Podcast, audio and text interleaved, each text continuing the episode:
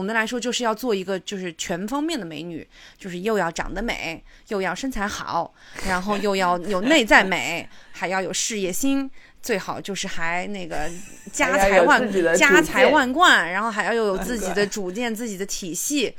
哦，非常难，但是在座就有四位，我就觉得我们这个节目真的不容易，不容易。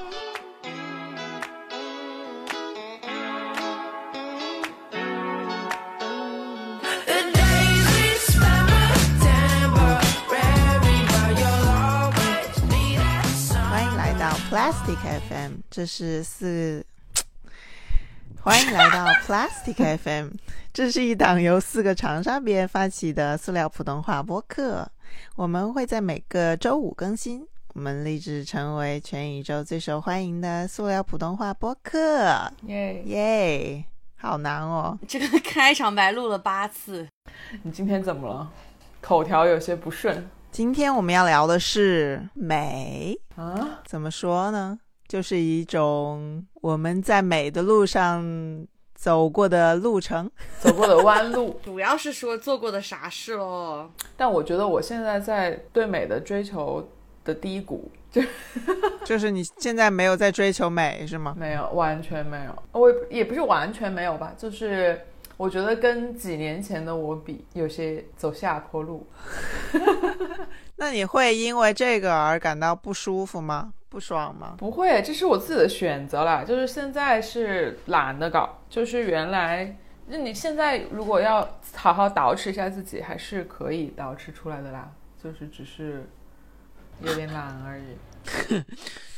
突然有一个人开始画起了口红，是是，我觉得有点暗淡。我刚擦完眼眼角的高光，我觉得大家比太你那个高光太夸张了，跟那个就是什么开了闪光灯照着你的那个油光的那种感觉，开闪光灯应太夸张了。这两个人突然开始突然开始化妆妆了。我只涂了一个口红哦。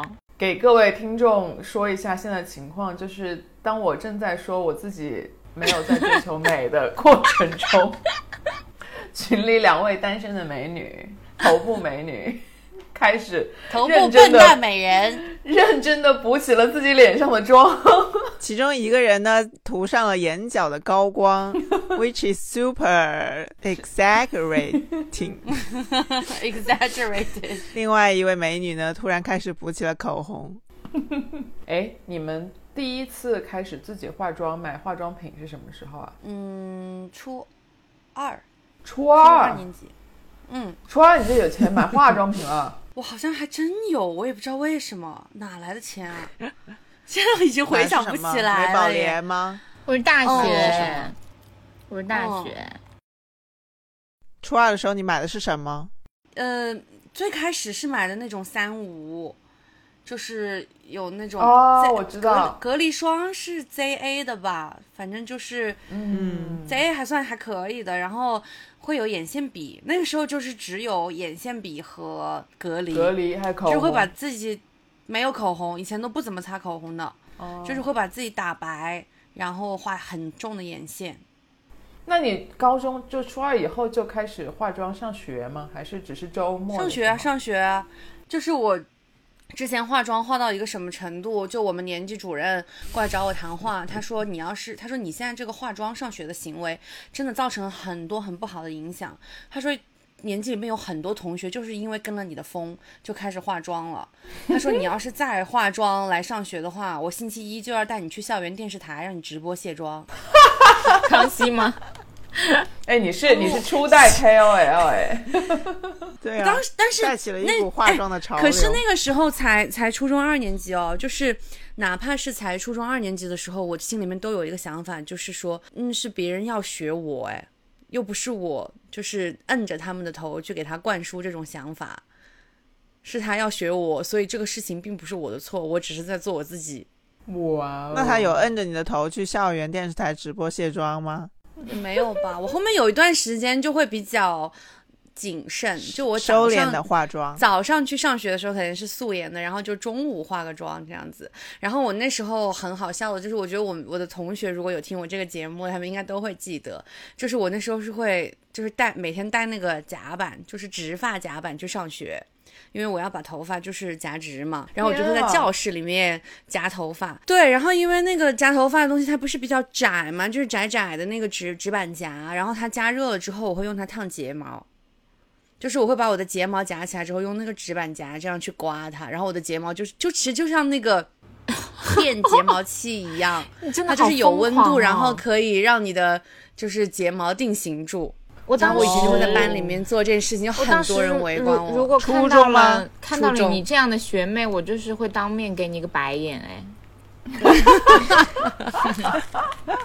真的，哎我化那你爸爸，那你爸妈当时也没有持反对意见？有啊，但是就是会，你知道叛逆期，他们就会有一种那种，就是觉得不要去硬跟我对着来，就是他们可能觉得反而就是不去扼杀这件事情，我自己可能很快就会过了那个阶段，没想到你在这条路上一直走到了现在，后面就就会更精进，精进。精进。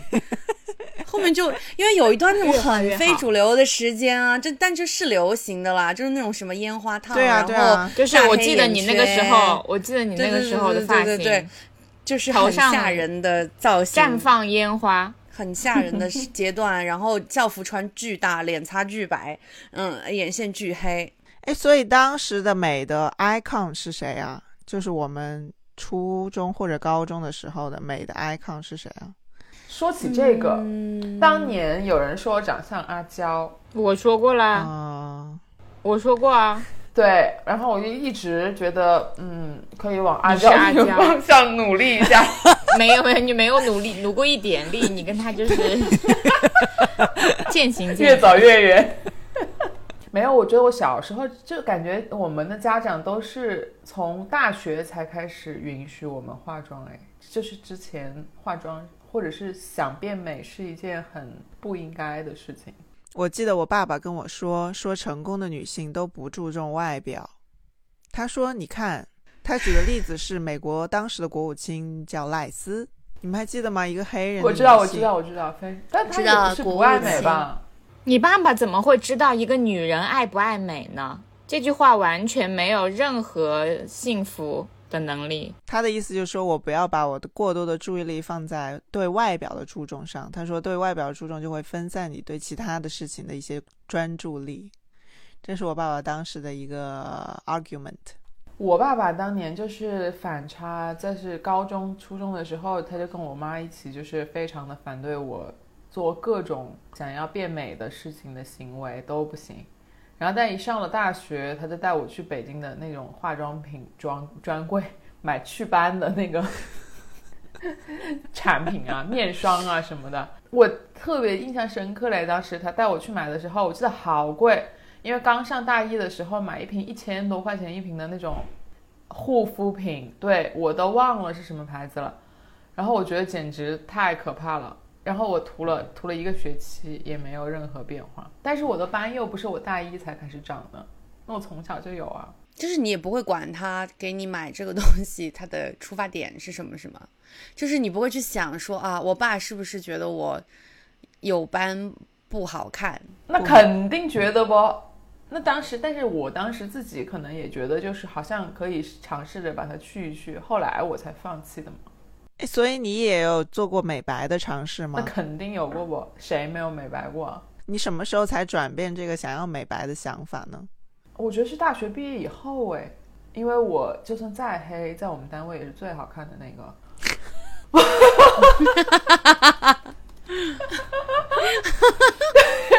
然后就就就就无所谓啦。仔仔里呢？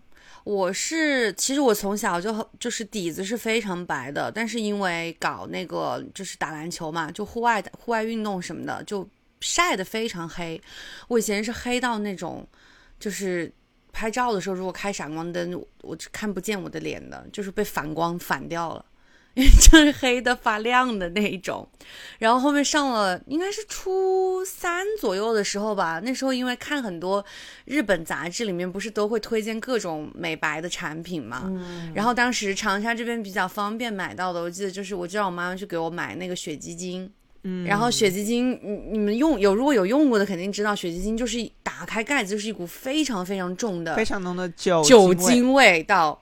然后我当时是用一种非常极端的方式去做这件事情，就是我是直接把它倒在化妆棉上，然后拿化妆棉敷脸，然后还有那个纸膜，就以前不是有那种什么薏仁水纸膜嘛，就会买那种纸膜。我开始最开始还是泡薏仁水，到后面就用雪肌精去泡那个纸膜，然后拿雪肌精敷脸，然后发现效果真的是非常好。我感觉它就是有一种那种类似于磨掉你一层皮了之后，然后你就白了的感觉。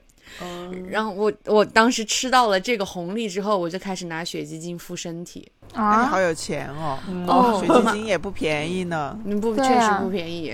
我也不知道为什么我妈妈以前会给我买，哎可能就是她就跟曾雨莹的爸爸是一样的吧，就是她心里面是默默的觉得我白了不点好看。对，对对对，所以就是这个在这件事情上，他就默默的就把钱给出了。嗯，然后我后面就很白，我曾经白到，就我有个学妹，后面知道我美黑了以后，他觉得非常的不可思议。他说：“天呐，他说我怎么能想到，就是以前在雅里的时候，外号是白雪公主的人，现在才美黑。白雪公主，嗯，白以你是什么时候开始美黑了？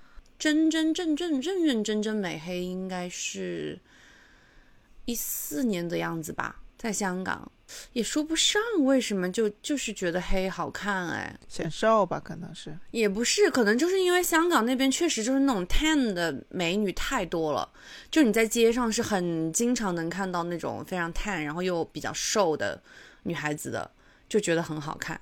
嗯，然后那个时候还没有还没有开始晒嘛，香港那边当时一四年左右的时候，晒灯的机器也不好，那时候也什么都不懂，就在我做美甲的那个店去做那种喷 spray tan，就是喷的，就是一次性的，洗一次性的了。，这不是洗了没有，哦它是那种就是你要等它干掉，然后再再出去的那种的，染色非常快，就大概就是比如说它会告诉你你要穿深色的衣服，然后六六七小时之内不能碰水这样子的，然后它那个颜色是会会留在你的皮肤上的，然后它是逐渐逐渐的褪色的。然后当时喷完了之后呢，那个底色第一次喷的时候，那个底色没有选对，就是它其实底色是分就是绿色底和橘色底的，就是亚洲人其实喷哪一种底都不好看，实话实说，喷哪一种底都不好看。然后我第一次喷的是橘色底的，喷出来就有点像那个就是就黄疸病人的那种感觉，但是又更橘，就很橘，就很不好看。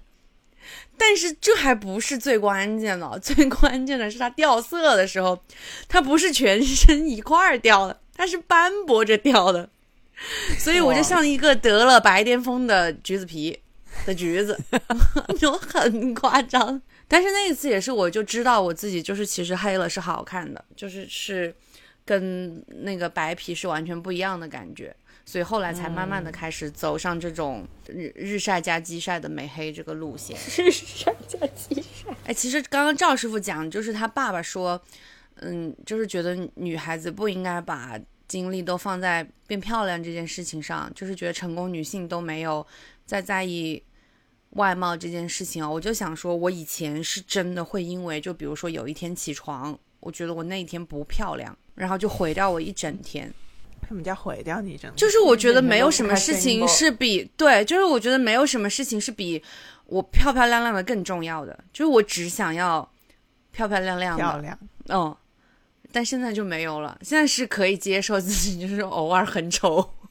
从什么时候开始？疫情以后吧，啊疫情以后，啊，那也太近期了吧？嗯嗯嗯嗯嗯，就以前不喜欢上班的原因是因为上班的时候真的很丑。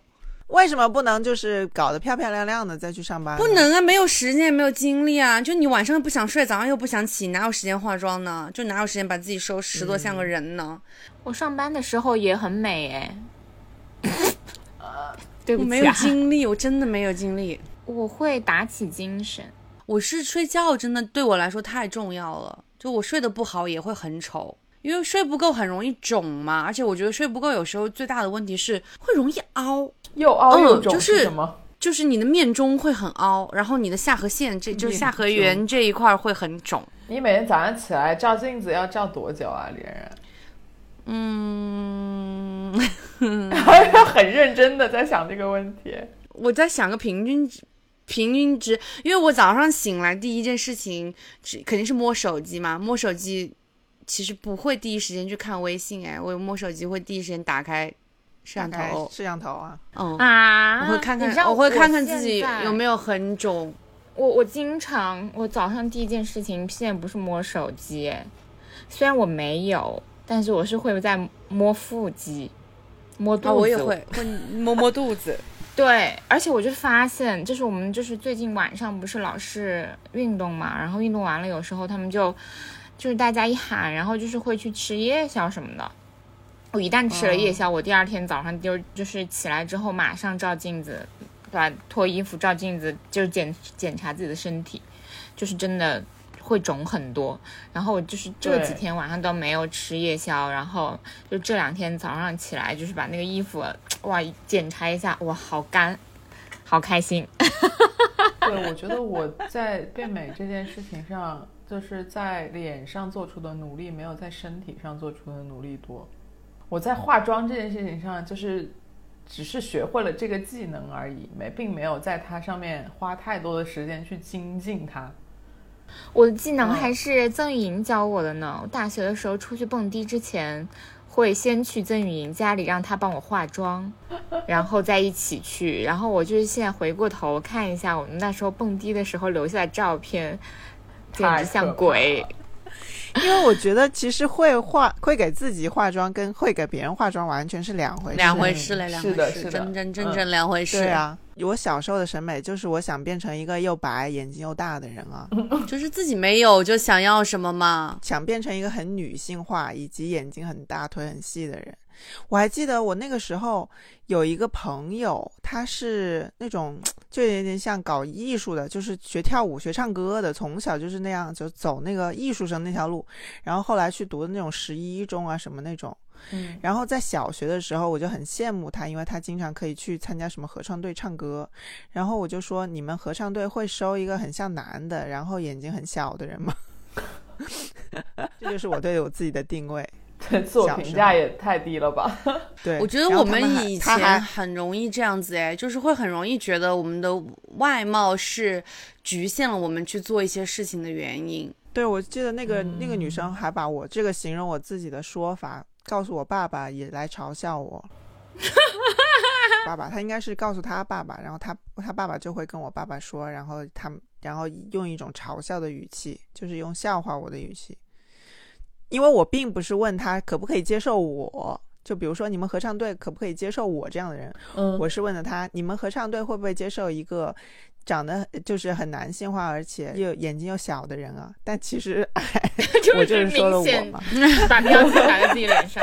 所以我后来我还记得，我高中的时候就开始戴那种隐形眼镜，就是有嗯颜色的隐形眼镜我也。记得，哦我们应该是差不多，我应该是受了你的影响我才买的耶。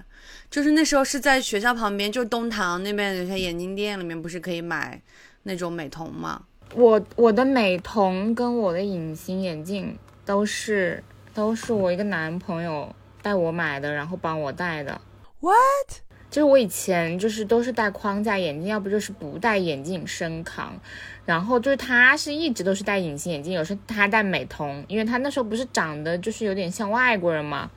然后他就经常戴那种美瞳，然后对，然后就会显得眼睛就比较好看。然后后来他就就有一次就带我，他说他说可以买隐形眼镜了，可以搞个美瞳什么的，然后就带我去买，然后就我也不会戴，也不会取，然后他他还帮我戴，帮我取。哎，你真的很像那种纯情美人哎，就是他所有的一切 一切这种变美的变美的这种技能都来自于带着你不是很靠谱的人。对，是的，而且我那时候就是大学的时候买化妆品嘛，然后是我们一个室友，一个女生，她也是很爱化妆，也是双子座，然后她就是比较会化妆，然后也很爱研究这种变美的事情，然后她就带我去我们宿舍楼下的那个那个美妆店采购了一些东西，然后那个美妆店里面的化妆品全部都是大牌，但都只要几十块钱。都是假的，我就是后来回想起来啊，买了很多假的这些什么 NARS 啊、MAC 啊，但都只要几十块钱。我觉得我大学毕业了都不是很会化妆，那你是什么时候在这条路上精开始精进？我到现在也没有精进啊，我就是一没有到直就是慢慢的说。对呀、我完全没有精进啊，我一直 对慢没有到精进索，慢慢摸索，而且我也画的不好，然后我也没有任何的方式方法，我就是按照自己的喜好跟兴趣，他就是长得好，就为所欲为，没有为所欲为，就是适合自己，因为我一直以来就是对美这个事情啊，就是我对我自己的这个认知也是这样的。我觉得我自己不是属于长得特别好看的那种，但是我是非常有自己风格的。就是我是，如果你拆开看我的五官，就是并不是那种非常标志、非常出众的，就是放在一起，它就是非常的和谐，就是让人如沐春风，嗯，就像我本人一样。对呀、就是因为我对我自己的一个那个认定也是这样嘛，我我也不是那种就真的是什么多多优秀、多好看、多什么的，但我就是一个均分比较好吧，气质气质大于长相。嗯哼，我觉得有这种心态的人，如果去整容的话，也会比较不容易失败。就是如果说就是有这种心态的人，然后他有这种对，整容的需求，然后去做各种项目，他都会比较不容易失败。因为整容就真的很怕你只盯着自己的某一个缺点去看。就比如说，你真的觉得你的眼睛太单了，你就一一定想要它变成一个双眼皮，然后就去开一个欧式大双，它就跟你的整个脸跟你其他的五官都完全不匹配，就很怕会有这种这种情况。就是我觉得对于五官的审美没有办法拆开看的，对，这真的是是一个定是要和谐。和谐。嗯，就是你小脸配一个很大的眼睛，我觉得也是一件非常离谱的事情。是的，我记得我就是有一个男朋友说过，还就是那个 叫我戴美瞳的男朋友，他说他说于洁静，他说你全身上下就没有一个小的地方。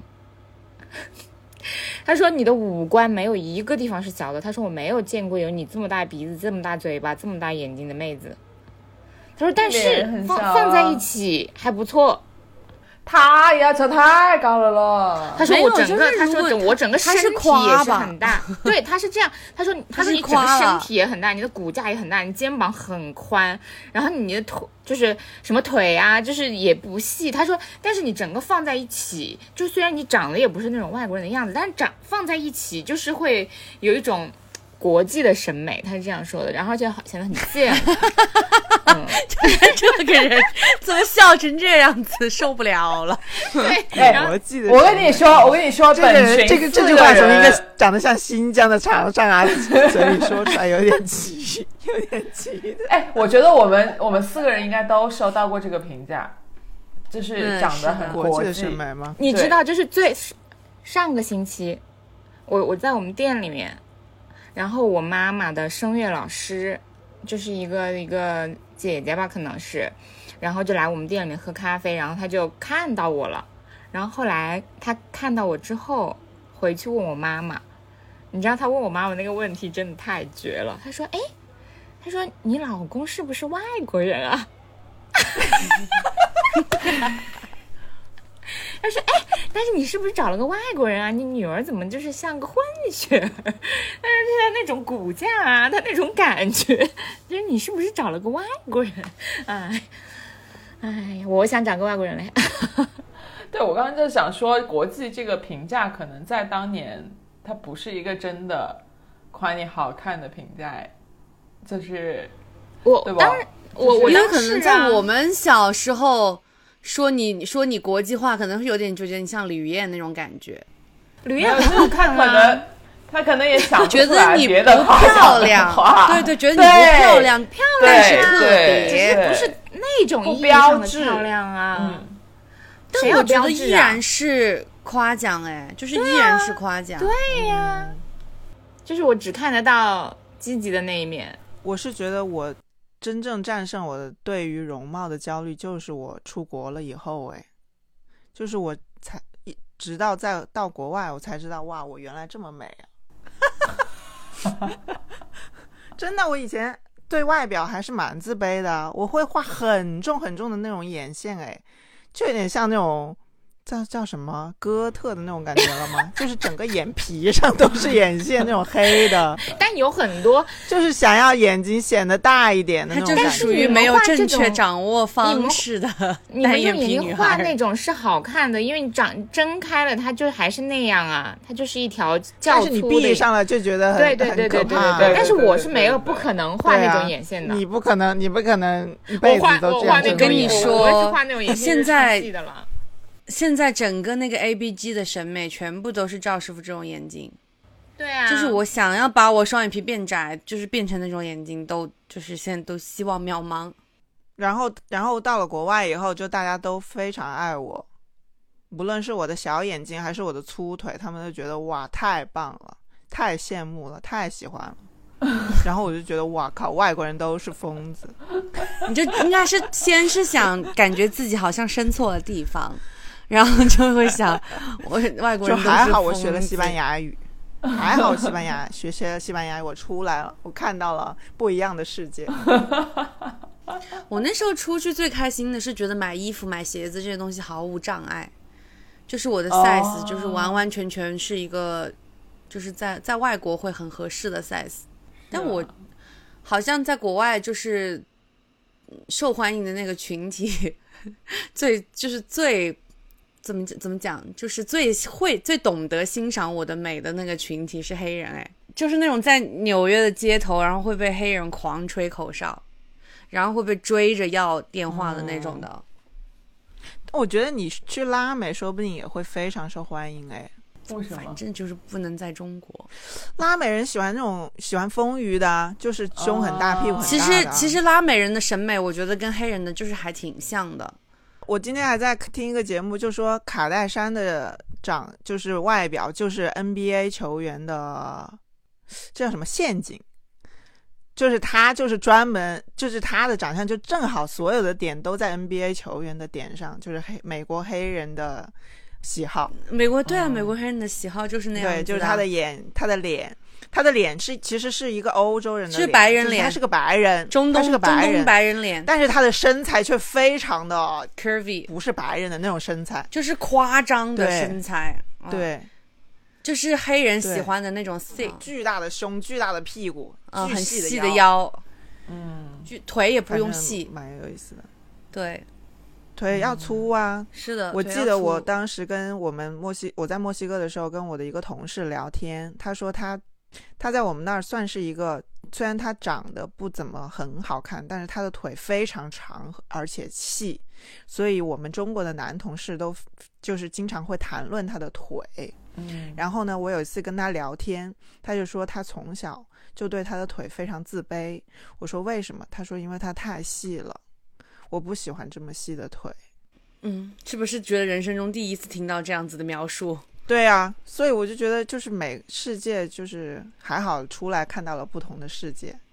就他从小就想要把他的腿遮起来，不想让别人看到，因为太细了。我小时候就是很自卑，就是因为黑呀、我小时候所有关于我的外号都是因为黑，非洲鲫鱼啊。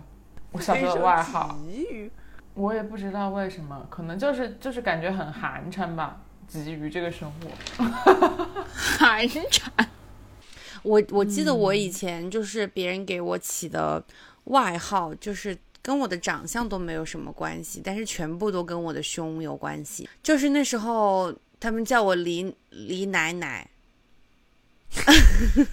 李奶奶，李奶奶，李奶奶，对。然后每次什么眼保健操那种数到九的时候，他们都会笑，因为九就是 nine 嘛，就是奶奶。然后他们就到九这个数字的时候都会笑我。啊，那你嗯小时候有因为因为胸大而有一些困扰吗？我就会驼背啊，我不想就，然后校服那时候不是都穿很大嘛，里面我都会穿那种很紧的运动内衣，就想要把胸箍平一点，就是还是会希望自己是薄的，然后没有那么夸张的女性的曲线，所以以前会我有好像还用过一段时间那种束胸，但是那个时候青春期。那你是什么时候才大胆的把你的胸展现出来呢？我觉得好像到了大学的前两年都还是属于那种想要穿比较薄的内衣，就是让它显得小一点的那种感觉。但是后面发现真的没有用啊，就是你不穿它都有那么大，就我的任何遮掩的办法，或者是说我试图去改变这个事实，它都都是没有用的。所以后面就觉得，嗯，不如露出来算了。好像也是因为那露出来以去了去了美国，就是那年夏有一年有一年夏天去了美国，然后就穿衣服什么的感觉风格就跟以前不太一样。就我以前可能如果没有这样子的参照物，我根本不知道我自己是可以做到这些事情的。就是我我只会觉得就是说我要把这些东西藏起来，或者是我要藏肉，我要让胸显小，就我不想跟别人不一样，我想做一个就是嗯，正常 size 的中国女孩儿的感觉的感觉。然后后面就到了美国之后，我就说天呐，我说为什么这些人就是这么粗的腿还在穿超短裤？哦，那么粗的胳膊还能穿吊带衫，我说胸就那么大，感觉也没穿内衣，就是在那边，然后也很自由，然后还挺自我认同的，然后就就就是尝开始有一些别的尝试。那在你尝试之后会有挫败感吗？就是可能会受到批评的声音啊什么的。也会很多啊，就是还是会有很多人跟你说，你就是你都这么腿都这么粗了，就不要露出来啊，或者是说就是说你穿的太露了，就是有伤风化这样子。这这些批评经常来自于我妈妈，哎，我也是经经常来自于这么粗，来自于我妈妈。就别穿这么短的裤子了。我妈妈有跟我说，她以前也是粗腿，但是她后来练瑜伽变细了。然后她就说：“她说如果你一直练 CrossFit 的话，有可能不会变细。”她说：“我已经花钱帮你买了 那个我瑜伽老师的私教课，你有空来上一下。就是妈妈可能还是希望我们可以纤细吧。”我已经对这个事情 OK 了，我我没有在追求多细的腿，我觉得我现在就是很匀称。嗯，就 我只是说这样会有点过于自信了，就是因为因为我真的我自己身材就是这样，是我又不属于，其实其实我本来也是，我腰也不细，嗯，但是我就是也不会哪里特别大，所以就也不会哪里特别小，所以就是就是都比较健康。我就是会觉得说，我现在会觉得说，呃，我的腿的作用可能比它的样子会更重要。就是我现在能跑能蹲，对，而且我就是运动之后腿会结实很多。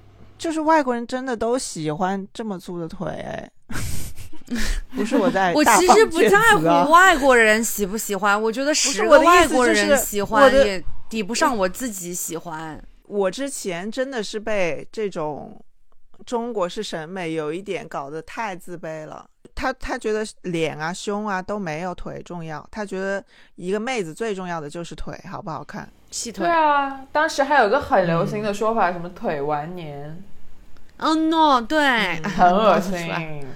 很恶心哎，我觉得。然后发现哇，原来就是我的腿也是这么多人爱的，这么多人羡慕的，然后你就会觉得，就整个人被颠覆了。当然现在你会觉得哇，就是它是好的，是因为它太有用了，它是它是保护我的，它对，让我更身体非常它是让我更健康的事情。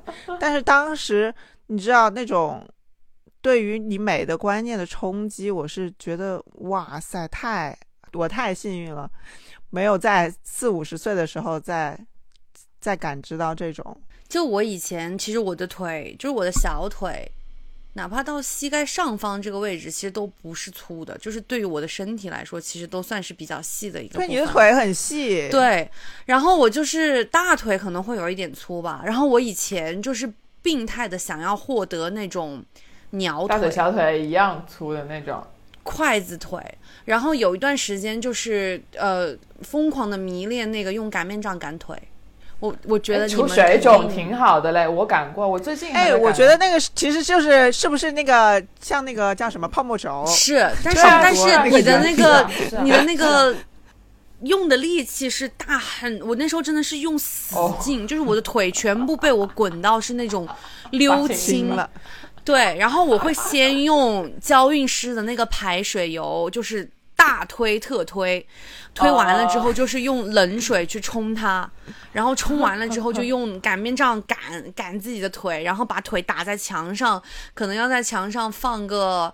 嗯，四十分钟左右的样子吧，然后再下来之后擦娇韵诗的那个瘦腿霜，就是后不是不一定娇韵诗，后面用过很多牌子的那种瘦腿霜，呃，说实话，好像就是没有那么肿。但是你真的指望它变细 是不可能的，是真的不可能的。你想要腿变细，就是坐两个月轮椅。对，坐两个月轮椅 就就就细了，真的。做一个腰的手术吧，做一个腰的手术，腿腿就会变得很细。后面不不需要获得细腿，但是后面觉得自己那个就是橘皮这个东西很丑，然后就看了很多那种嗯国外的视频嘛，就是讲 cellulite 这个东西怎么去掉。嗯，其中有一个方法就是用干刷嘛，哦，他上次去万宁还带了，每天早晚干刷，鬃毛的那种刷子，然后去往心脏的方向去刷你的 腿和橘皮组织。有有橘皮的地方。但是后面就是因为我又看了很多的文献，我就知道橘皮这个东西，它除了是脂肪团以外，它也跟你的激素水平是有关系的。就是你的激素水平比较不稳定的时候，你的身体会很容易产生这种就是橘皮组织。嗯对对对，是的。所以就是你单纯的嗯减脂什么的，可能也不一定能减掉你的橘皮组织。有很多很嗯瘦的人，他也是有橘皮的。除了腿以外，我的另外一个执念就是我的眼睛太小了。刚刚才已经说了，就是我以前就是会画那种很浓的眼线啊什么的嘛。嗯然后还，然后但是后来我也逐渐接受了我的眼睛小，因为我就觉得这就是 part of me，就是这是我的 signature，我的你提起赵俊，你就会想到一个小眼睛的人。然后呢，我不是有一我不是在台湾工作过一段时间吗？台湾的医美就很发达嘛。然后当时我就跟朋友介绍我们，我们就想去打那个瘦脸针，然后我们就去找那个医生咨面诊，然后我就跟医生说，医生我想打那个瘦脸针，医生就说，医生就看了我一下，说，我觉得你这这个脸吧，打不打瘦脸针都行，但是我觉得你这个眼睛是要做一下。然后我还回去很认真的想了一下，但是我也想，假如我真的就是把眼睛变大了，我真的好像就不是我本人了。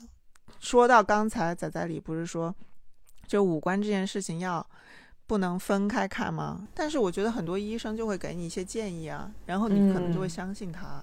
对，就是他可能并不是，他可能并不是觉得你是怎样变成最有特最有特色的你，而是你可能怎样去无限趋近一个 完美的长相形象。对，对，所以我就觉得很多整容的人也是因为这个吧，是吧？是的，就是有过分的去追求完美这件事情。我之前就是去打瘦脸针哦，然后那个诊，我是去的那个就是北京很有名的那个八大处整形嗯嗯嗯医院，对，然后我只是去单单纯的只是去打一个瘦脸针，然后那个医生就说说你其实脸上可以做的东西还挺多的，我说有哪些，他就跟我说了很多。他就说你眼睛啊，你看你现在是单眼皮啊，你可以割成双眼皮啊。他说你鼻子很塌啊，可以把它做高啊。他说你下颌骨很宽啊，你可以把它削掉啊。但是我出基于没钱这个原因，就是当时拒绝了 他。他就是把他把 把你往他那个觉得美丽的那个概念嗯上靠。我觉得也不是坑，但是就是我是觉得像比较早接触到医美就是这些东西的人，他那段时间的，就是早期一些的那种做医美的人，求所谓的这种求美者，那个时候可能掌握的信息会更少一点，就是那个时候他们跟整形机构、跟整形医生之间的这种关系会更不对等，就是医生和机构会是一个更权威一点的这种的角色。就是他们会，就是完全去依赖于医生的审美和医生的技术，或者是说这些机构的推荐、机构的评判。但是现在有很多人，就是因为也发达了嘛，然后做项目的人也多了，就是各种各样的信息，就是网上都会有嘛，所以现在就是会去。呃做功课的人也多，而且我觉得还有一点，就是因为失败的人也很多，也多。也很多，所以他们会出来，就是以这种过来人的身份去跟你分享他这些错误的经验。所以我是觉得，就是也是逐渐回归到了一个相对于来说比较理性，或者是相对于来说更呃建筑在个人的这种审美体系上的这样子的一个阶段了吧。就是像我知道现在有很多那种年轻的女孩子，就是其实做的还蛮多的，但是。他们现在就是基本上追求的都是那种看不出来的，然后就是以基于个人特点的，然后真的是动最小的程度，但是能够呃，就是更加去强化他的优点的，都是往这种方向去努力了。所以就是经常有时候你现在刷刷小红书或者抖音踩过什么的医美的坑呢？嗯，我第一次打咬肌的时候就踩坑了。我也是，因为我的嗯脸是非常不适合打咬肌的。打了咬肌就会怎样啊？呃，因为我本身就没有下颌骨，所以我之前是靠咬肌，就是支撑住我下颌这一块的肉，就是挂嗯能挂得住肉。然后我打了肉毒，把咬肌打掉了之后，我下颌这一块就没有了支撑力，所以我脸上的肉就会比以前更垮，就是更容易往下颌这边堆积。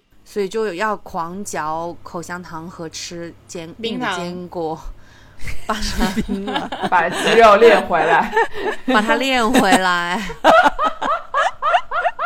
很努力了，我已经还要做耐训练嘞。真的很努力了。后面就再也没有打过咬肌这个位置了，它就不是很。我记得，我记得曾雨莹之前也打过，对，然后他说他自己笑笑不出来。他当时是一针，但是是分了好几个点注射进去的。嗯，然后，然后嗯我就嗯肌肉功能一下子就变差了嘛，然后我整个人笑起来就很僵，就是就不只能微微笑，对对对，然后还非常的不自然，就是我就很那那段时间大概持续了四五个月都是那个样子的，对，我是以前打过那个叫什么下颌线吧，嗯，就是这样打打嗯。整个打下巴，这样打打打打打打打打打打打打打打打，效果其实挺好的，就显得脸很瘦。但是唯一有一个不好的就是，吃饭的时候会卡卡在那个牙龈和嘴唇之间，就会卡，所有的东西都啊？会积累在这里，为为什么？我从来没有啊？然后就要去用嘴用舌头去把它抠出来。完全没有哎，因为按理来说，你打下颌缘是影响不到那个地方的。然后还有一次是我打那个玻尿酸，我当时那个医生就说你可以把玻尿酸把鼻子垫高，然后呢我就打了一点点，然后他不是买玻尿酸都是一支一支的买吗？然后打了一点鼻子以后，就还有一点没还有一点没用完，他说正好。我觉得你这个苹果肌这里有点塌，我帮你把这里补起来吧。是台湾医生吗？？玻对，然后嗯他就把玻尿酸打在了我苹果肌这里，哇靠！当时我长得特别像，我觉得特别特别像那种不丹人或者蒙古人，你知道吗？颧骨很高，眼睛很小，对 因为我的眼睛本来就不大嘛，然后就是脸就是整个这里就鼓起来，然后就是觉得特别特别像那一段时间，就什么不丹不丹公主和国王什么结婚什么新闻，我靠，我觉得我长得跟那个不丹公主长得一模一样。不过还好玻尿酸一不不一会儿会儿就消掉了，就没了。所以我就觉得这种注射就是注射往里面注射东西的这个还是不能乱搞嘞。是不能乱搞啊！那你们有做过特别推荐别人去做的那个医美项目吗？我觉得肉毒是肯定可以打的，因为肉毒这个东西，我是觉得就是如果比如说你追求对称性，这个东西肉毒是肯定可以调整的。就比如说你的脸一边大一边小，或者是你的脸一边高一边低，这种东西它是可绝对绝对可以调整的。然后就是其次就是你的有一些那种假性的动态纹路，你可以在早期就是用肉毒去干预它，这样它就会没有那么容易发展成为真性的皱纹，嗯，嗯，就是完全可以做到的，而且不用怕肉毒打了脸僵，因为只要你注意这个用量，找对医生，它是不会脸僵的。而且我已经你像之前静止了很久嘞，没说一句话。对对啊，我刚才就想说，我说我医美医美初体验，她就是太美了，就为所欲为就是为。哎，Fortuna 痛吗？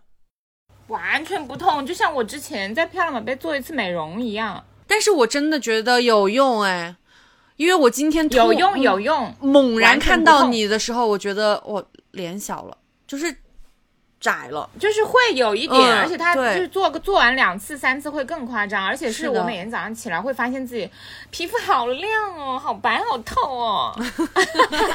就是我刚听听仔仔里说，我确实就是觉得我嗯嗯，我是不是应该去打一下肉毒啊？因为我小时候我的额头。就是有磕在那个台阶上摔过一大跤，然后那时候就是我的额头正中间就鼓了一个很大的包，然后那个包的正中间有一个一字，中文的“一”，就是因为磕在了那个台阶的那个就是缝上嘛，所以我现在就是抬头纹，就是会有一个很深的一个深的一行打掉，嗯，对，是可以打掉的吗？那我总比不打掉我这个好吧不能挑眉了吧？不会，然后还可以顺便提一点眼皮，会没有那么眉压眼。对我也是觉得我有点眉压眼，但是我现在就是修眉已经就是很往上修了。什么叫而且我就是眉压眼、啊？可能我就是，你看我就是眉毛和眼睛中间的这个东西会比较窄窄，我才距离窄。比较窄。你看，没有呃，谢谢谢师傅去了，赵师傅就比较宽，我也宽，对我是很宽的那种。对你我就很也宽窄，我超窄。对对对，你也你也是有一点，因为因为嗯我哎可是之前我觉得就是外国人都看那个面相，哎呀不不算，因为我看那个面相，可能外国人不看面相吧，我看那个面相就是说你眉毛跟眼睛中间的这边是田宅宫，就是如果是越大的话，你以后就是 房产越多，房子越大。我当然希望它大一点啦。外国人你觉得很近的原因，其实是因为他眉骨高，眉就是骨高，它会有一对点对对对，他就是正面看他是巨但是这曾老师，侧面我觉得很外国人的那个，他的眉骨很高哎，是的，是的骨，超级高，所以国际化呀。这就很立体。可以可以打一点肉毒了，我觉得肉毒这个东，但是肉毒这个东西就是也是就是很不能看医贪心生，很看医生，啊，因为有的医生就是扎进去就完事了。就比如说我第一次去打的时候，我说我要打咬肌，他就是咬肌打进去就完事了。但是其实肉毒它影响的是你的面部的肌肉。就是你的一块肌肉其实是可以，就跟我们身体上的肌肉是一样的呀，就是它都是有这种代偿的，呃所以就是说，其实你觉得你只打了咬肌，但是你的咬肌影响的是你整个脸的脸部肌肉的走向。对对对对，对所以就是好的医生在打肉毒之前，他应该是会让你就是比如说去做一些这种比较夸张的表情，就是皱眉、抬眉，然后那个神就是就是瞪眼，然后笑大笑，哦、然后等就是一就是左就是左右转，就是他所有的这种动态的静态，他都要留影像。然后我上一次打眉毛的时候，我觉得它就是，呃，就变成张飞剂 剂量剂量稍微打的大了一点点，但是后面就是它一个月以后的那个效果，我是很满意的。但是因为我是没有抬头纹，我只有川字纹，眉头中间有对对对对对，然后我会觉得我的眉毛这一块儿总是不够放松，所以我的眼睛会很疲劳。就我打完肉毒之后，就是我会没有那么容易，就是觉得眼睛这一块有那种肿胀的疲劳感。就像有很多人去打斜方肌的针，他并不是真的因为斜方觉得斜方肌太高了或怎么样，他有的很多人是因为斜方肌酸痛，那他提重物就提不起来了吗？会提不起。他不想提重物啊，现在谁会要提重物？又不是像我们要提壶铃。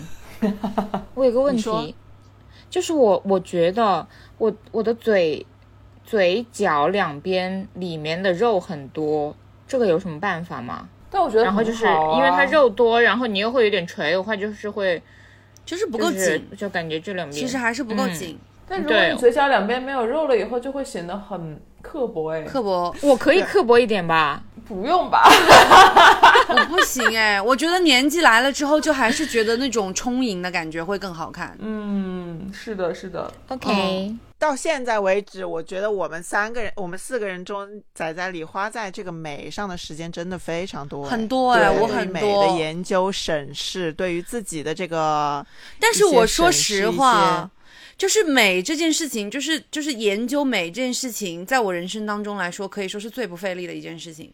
就是我就好像是打通了那个任督二脉一样，就我吸收于美相关的知识，我可能就是一目十行，看一遍我就全部记住，然后我的实操性也巨强。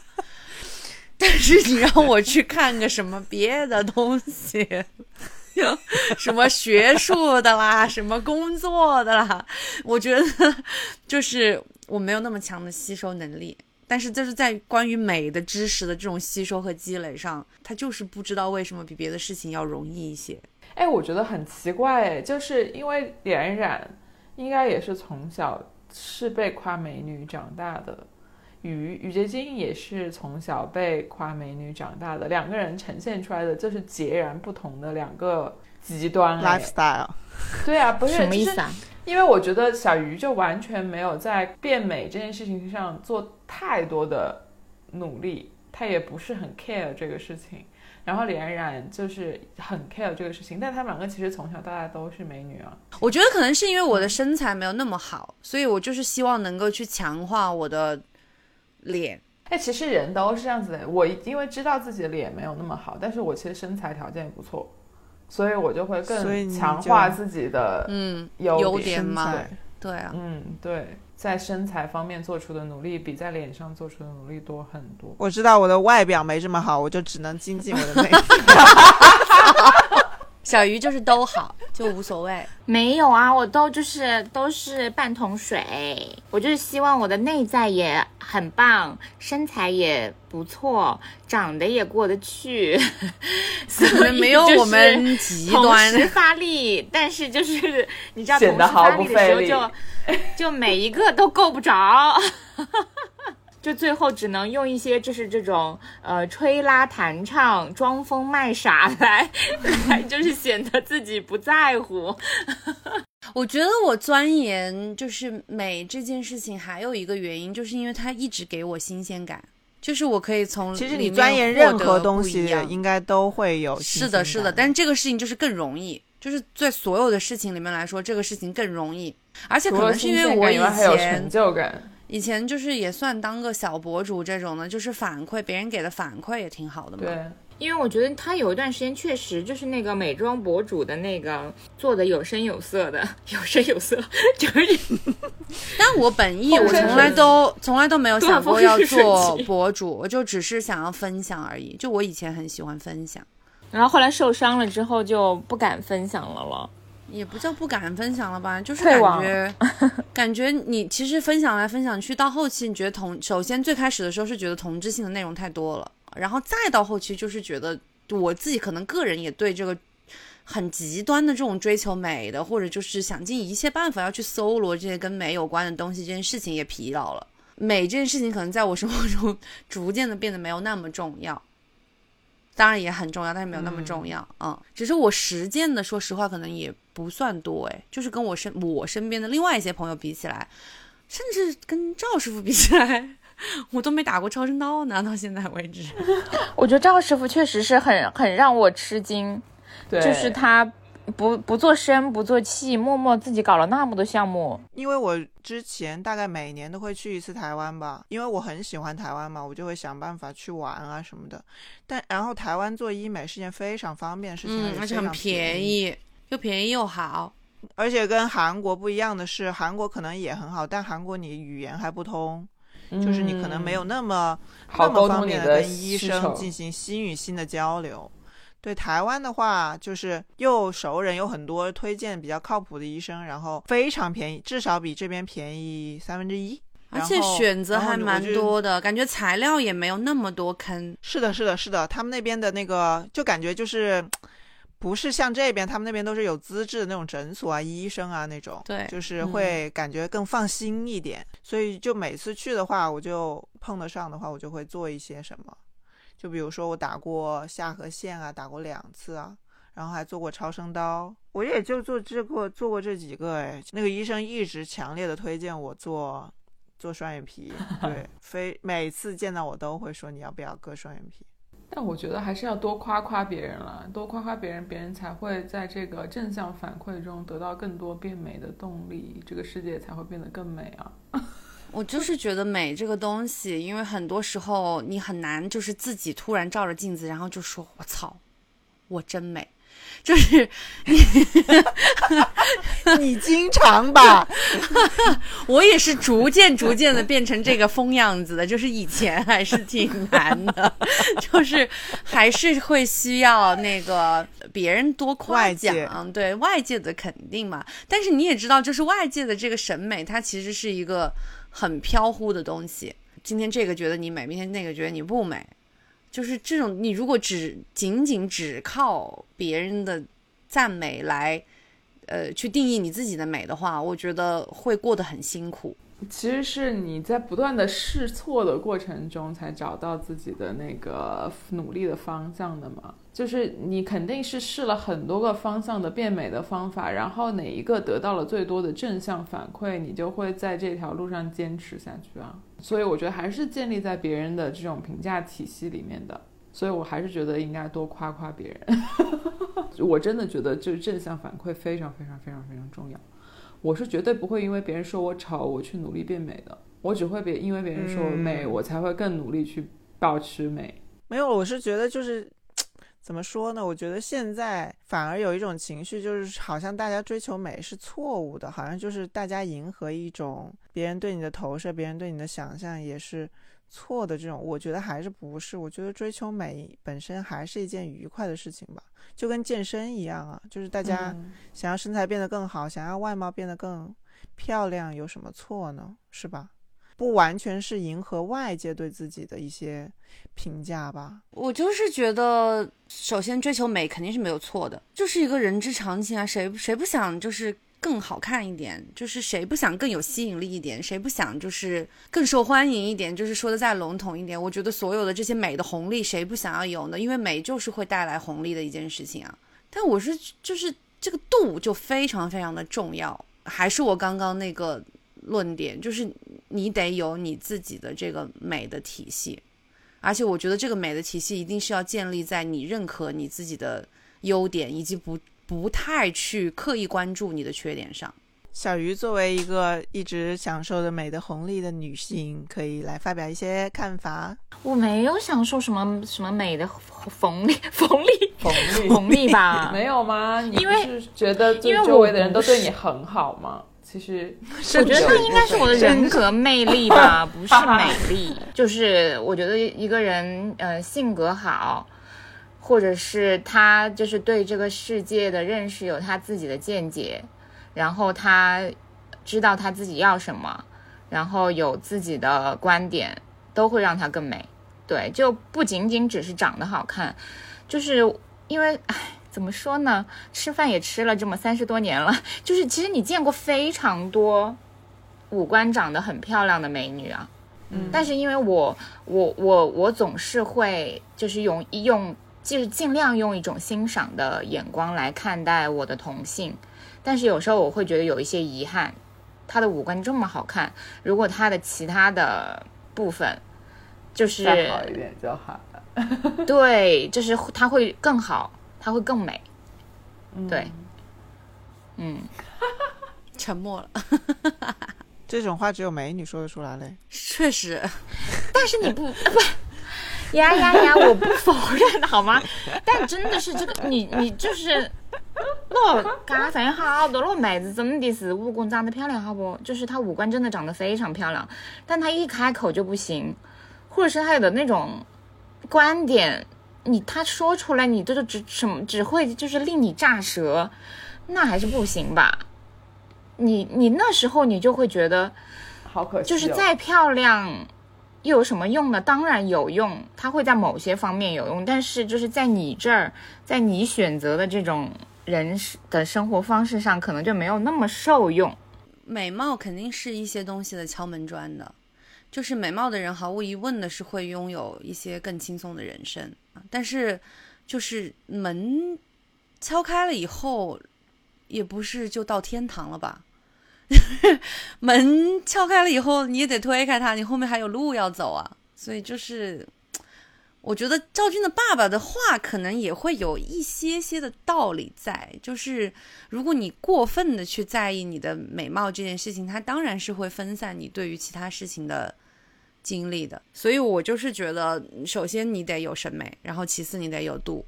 总的来说，就是要做一个就是全方面的美女，就是又要长得美，又要身材好，然后又要有内在美，还要有事业心，最好就是还那个家财万家财万贯，然后还要有自己的主见、自己的体系。哦，非常难。但是在座就有四位，我就觉得我们这个节目真的不容易，不容易，拥有着四位这样子的美女。Anyway 了，要不要加一个那那个叫什么日常板块啊？就是一个显示一个我们内在有多好的板块，那就叫内在美吧。外在已经够美了。对，最近就还在看刘子超，哎，就对刘子超真的很喜欢刘子超的书，因为我是觉得，就是刘子超的书里面他去过的那些地方，大部分的地方其实我都去过，就是我觉得这个完全能够反映出来，就是一个深刻的人去旅游和一个浅薄的人去旅游，它的天差地别，就是文化人去旅游和一个就是肤浅的被消费主义挟裹的人去旅游。完全就是两码事。就我看刘子超的书，我就会在想，因为就现在大家都知道嘛，就是在疫情的这个当下，去旅游或者去规划旅游、去出国，就是一件相对来说比较遥远的事情了。但是看刘子超的书，会让我有一种就是想要去故地重游。并且就是想要以一种更深刻的方式，或者是说不那么 消费主义的方式，去故地重游的冲动。我说一个吧，最近许知远的播客，就是单独的那个播客，又做开始做第四季了。就是我从大学毕业开始就非常喜欢许知远了，一直到现在也十几年了。然后我就觉得许知远的播客是挺真诚的，然后他你可以听他播客，然后然后再延伸阅读一些他推荐的书，我感觉还蛮好的。我没有什么想要分享的诶，因为我最近都是处在一个身体不太舒服的状态，然后我现在连看剧都看不下去，更不别提看书，绝对看不进书，只能看小红书可能。就是看小红书。就看小红书啊。但是最近有看一个综艺，我觉得还不错，就是《闪闪发光的你》，就是那个 offer，就类似于那个令人心动的 offer，那个马东导的那个，就是最开始投行季嘛，刚开始几集吧。然后就是看这个节目会觉得，觉得教育是有意义的，就是那些学历好的小孩真的很优秀，有有这方面的反向的励志作用，反正 我也不知道。对，大概是这样吧。就觉得真的觉得就是就是教育背景好啊，学历好的小孩，然后在职场上也表现得很好。小鱼，呃，欧洲之星佛通的斯蒂还不错。有被种草，哎，我们是不是就是去年年底的那一期，就是说我们为什么还不火？那时候我们是一百多的订阅，然后我们好像就是定，就是说说二零二二年的那个 KPI 是三是百，三百，对对对，对我记得说是三百，但是 guess what？就是 二零二二才过一半，对，二零二二年刚过一半，我们就已经有四百零七位，就是非常有眼光的订阅者了。相信在不远的将来，啊，应该就是呃我就突然心虚了。二零二二年结束，有没有希望能突破六百呢？我觉得问题应该不是很大吧。我们下半年再多拉几个嘉宾，有没有那种多拉流量的？是的，然后让我们冲破六百大关，然后就是怎么说呢？欢迎大家在小宇宙、喜马拉雅、网易云和 Apple 自带的 Podcast 关注我们，你一票，我一票，塑料调频早晚能出道，谢谢大家。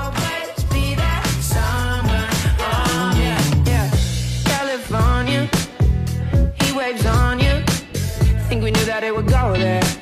catch a magic out of thin air. more weather, nothing better. Till we stumble in the nightfall, and you end it with a phone call.